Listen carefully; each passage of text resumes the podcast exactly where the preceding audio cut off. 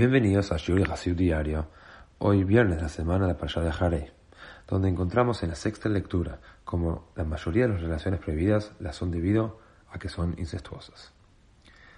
Dice el versículo Ish Ish el Kol lo galot Ningún hombre debe acercarse a sus parientes cercanos para descubrir su desnudez.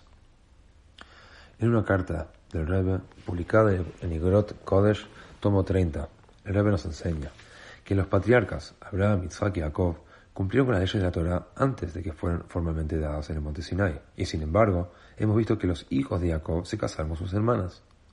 La razón es que debido a que la sociedad estaba tan corrompida moralmente en los tiempos de los patriarcas, simplemente no había opciones apropiadas de parejas para matrimonio fuera del círculo familiar. En esa época era crucial preservar la integridad espiritual y moral de la familia que se estaba formando para convertirse en el pueblo judío.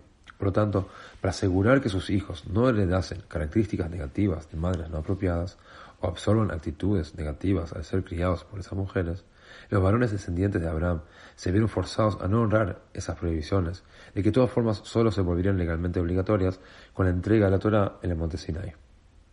Aprendemos de eso.